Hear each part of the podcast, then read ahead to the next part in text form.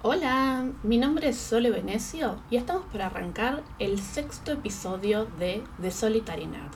¿Están listos? En este episodio vamos a estar hablando de The Third Day de HBO, una serie que podemos decir, desde sus avances, afiches promocionales y todo lo que fuimos viendo, trajo mucho misterio, trajo una sensación de no saber qué podíamos esperar. Lo cierto es que todo eso tuvo sentido desde el primer episodio. Pero si no saben nada de esta ficción, acá las tres cosas que me parecen fundamentales conocer antes de darle play. La primera tiene que ver con sus creadores. Esta ficción fue creada por Felix Barrett y Dennis Kelly y fue una coproducción de HBO con Sky Atlantic. Es decir, que nos encontramos con un nuevo título en donde HBO absorbe, aprovecha y enriquece el gran conocimiento de la televisión británica a la hora de contar La segunda es que esta ficción está separada en tres partes. Y son tres partes que están relacionadas con diferentes momentos o estaciones del año. La primera se llama verano, la segunda se llama otoño y la tercera se llama invierno. Cada una de estas instancias tiene una historia en particular y cuando hablamos de otoño hablamos definitivamente de una historia de transición. Y el tercer punto es justamente la historia. La primera está protagonizada por Jude Law, que él da vida a un padre que perdió a su hijo de una manera sumamente trágica y todos los aniversarios de su desaparición va al lugar en donde encontraron su cuerpo y deja ir alguna prenda u objeto de su hijo.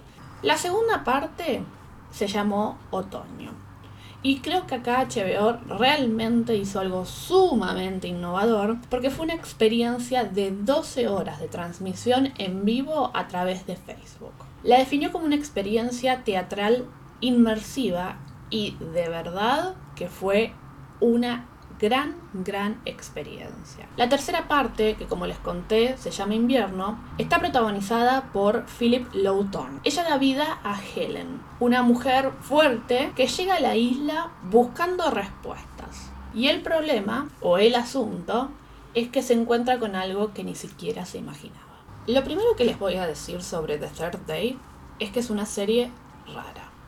Es una serie que de manera constante y a medida que uno va avanzando en cada uno de esos episodios, uno tiene esta sensación de estar hipnotizado con algo que realmente no termina de entender qué es. Supongo que tiene que ver con la mística, que tiene que ver con esta cuestión de la sensación de algo sobrenatural, que tiene que ver con la fuerte impronta religiosa, con personajes sumamente misteriosos y con un ambiente o un ecosistema que parece muy alejado de la realidad.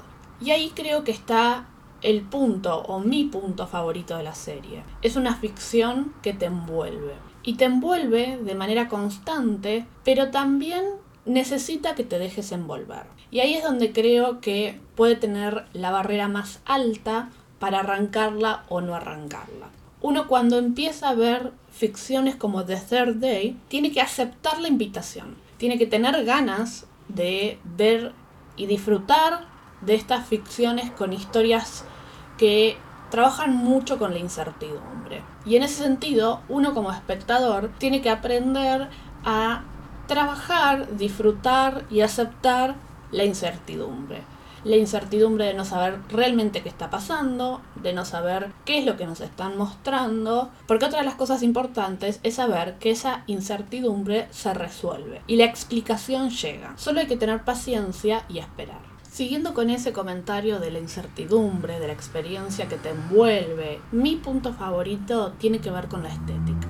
Ustedes ya me conocen, ya me escucharon mil veces hablando y saben que la parte estética, la parte técnica de las ficciones es mi lugar, es mi sitio feliz en el mundo seriéfilo. Y con The Third Day me encuentro con todo lo que amo, con una propuesta estética y de diseño realmente alucinante, con una propuesta desde la paleta de colores hasta la musicalización, hasta la construcción de planos. Y ahí yo creo que es interesante y bastante obvio al ojo que nos encontramos con una propuesta de saturación de colores. Un recurso que no es tan raro pero que la reina de las series en el uso es Utopía. Y ahí es donde uno, si venía algo distraído y no se había dado cuenta quiénes eran los creadores de The Third Day, que empieza a resonar el nombre de Dennis Kelly creador de Utopía. Y creo que ahí es donde esta saturación del color empieza a tomar muchísimo más sentido, pero también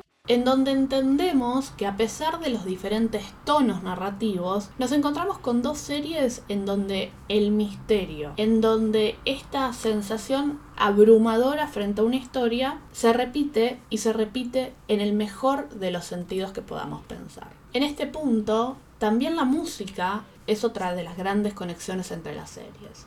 Quienes vieron Utopía, la original, no la de Amazon, saben perfecto a qué me refiero uno puede cerrar los ojos y todavía ver cómo cada una de esas escenas estuvo musicalizada y cómo dejó su marca en nuestra memoria. A mí particularmente con The Third Day me pasó exactamente eso. Desde muchos lados creo que los tres compositores que estuvieron participando en The Third Day, que son Cristóbal Tapia de Beer, Stephen Dobby y Deacon Hinckliffe creo que hicieron un trabajo brillante. Y la musicalización para muchos puede pasar desapercibida, pero es realmente lo que termina de construir ese ecosistema, ese ambiente. Y con The Third Day tenemos eso, tenemos la capacidad de sentir y de estar respirando lo mismo que están respirando los personajes. Esa misma angustia, esa misma desolación, ese mismo sentimiento de estar perdidos.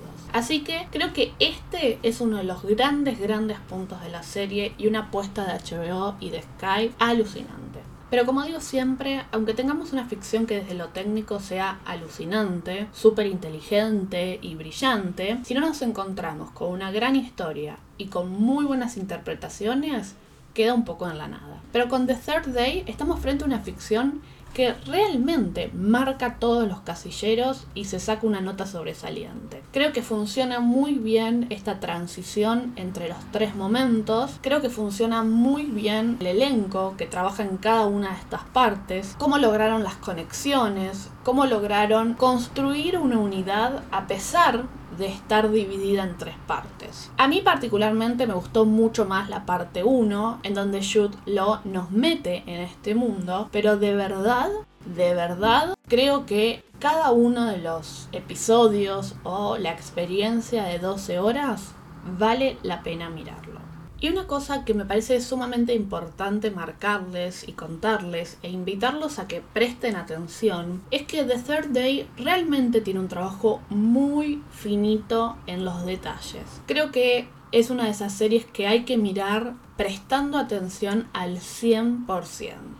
Dejar el celular, dejar la compu, cerrar la puerta, mirar y dejarse llevar por la ficción. De hecho, hay tantos detalles y tantas cosas a las cuales uno les puede dar interpretación que me parece que es una serie sumamente rica. Y voy a ir con un ejemplo muy chiquito pero que para mí fue muy representativo, que es en el primer episodio cuando vemos a Jude Law dejando ir esa remera. En el momento en el cual lo vi, dije, algo le pasó a su hijo. Y miren por qué. Cuando vi esa remera, era una remera blanca de rayas negras. E inmediatamente mi cerebro se fue a la idea de prisión, de cárcel. Y de muchas maneras entendí esa escena como dejar ir algo que lo tenía compungido, que lo tenía encerrado, que lo tenía prisionero. Y me parece que eso toma mucho sentido cuando él tiene esa conversación en la playa en donde cuenta qué es lo que le pasó a su hijo. Y como este, como este ejemplo tan chiquito que les doy, hay muchísimos. Obviamente, están ahí para quien quiera leerlos, interpretarlos y para quien no, pasan desapercibidos. Entre algunas cosas que me pareció interesante compartirles con ustedes está que si bien Félix Barrett no tiene tanta experiencia en la televisión, sí es fundamental que sepan que Dennis Kelly tiene tres o cuatro series, pero que su mayor foco de creación, por ponerlo en una palabra, está en el teatro. El teatro es su ecosistema.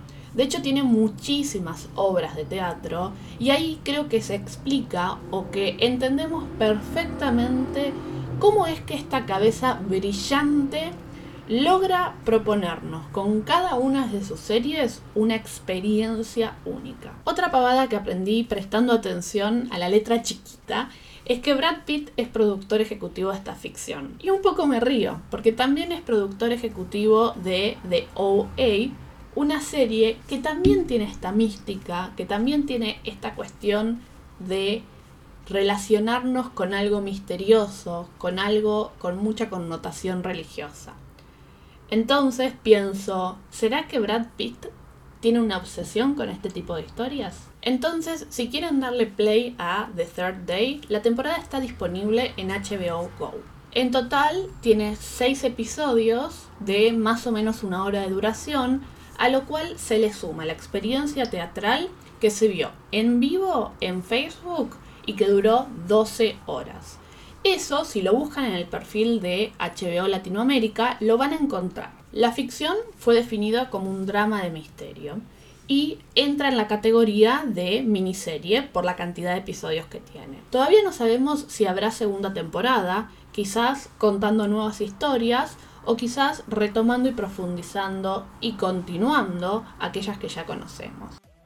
Como ya saben, mi nombre es Sole Venecio y me encuentran en todas las redes sociales como arroba Sole Venecio. Por ahí ando recomendando y tirando alguna data, así que los invito a sumarse a la conversación. Si les copó este episodio, también los invito a escuchar los anteriores. Estuvimos hablando de Race by Wolf, Walk, Ted Lasso y tantas otras ficciones. Miren series, disfrútenlas y nos vemos por ahí.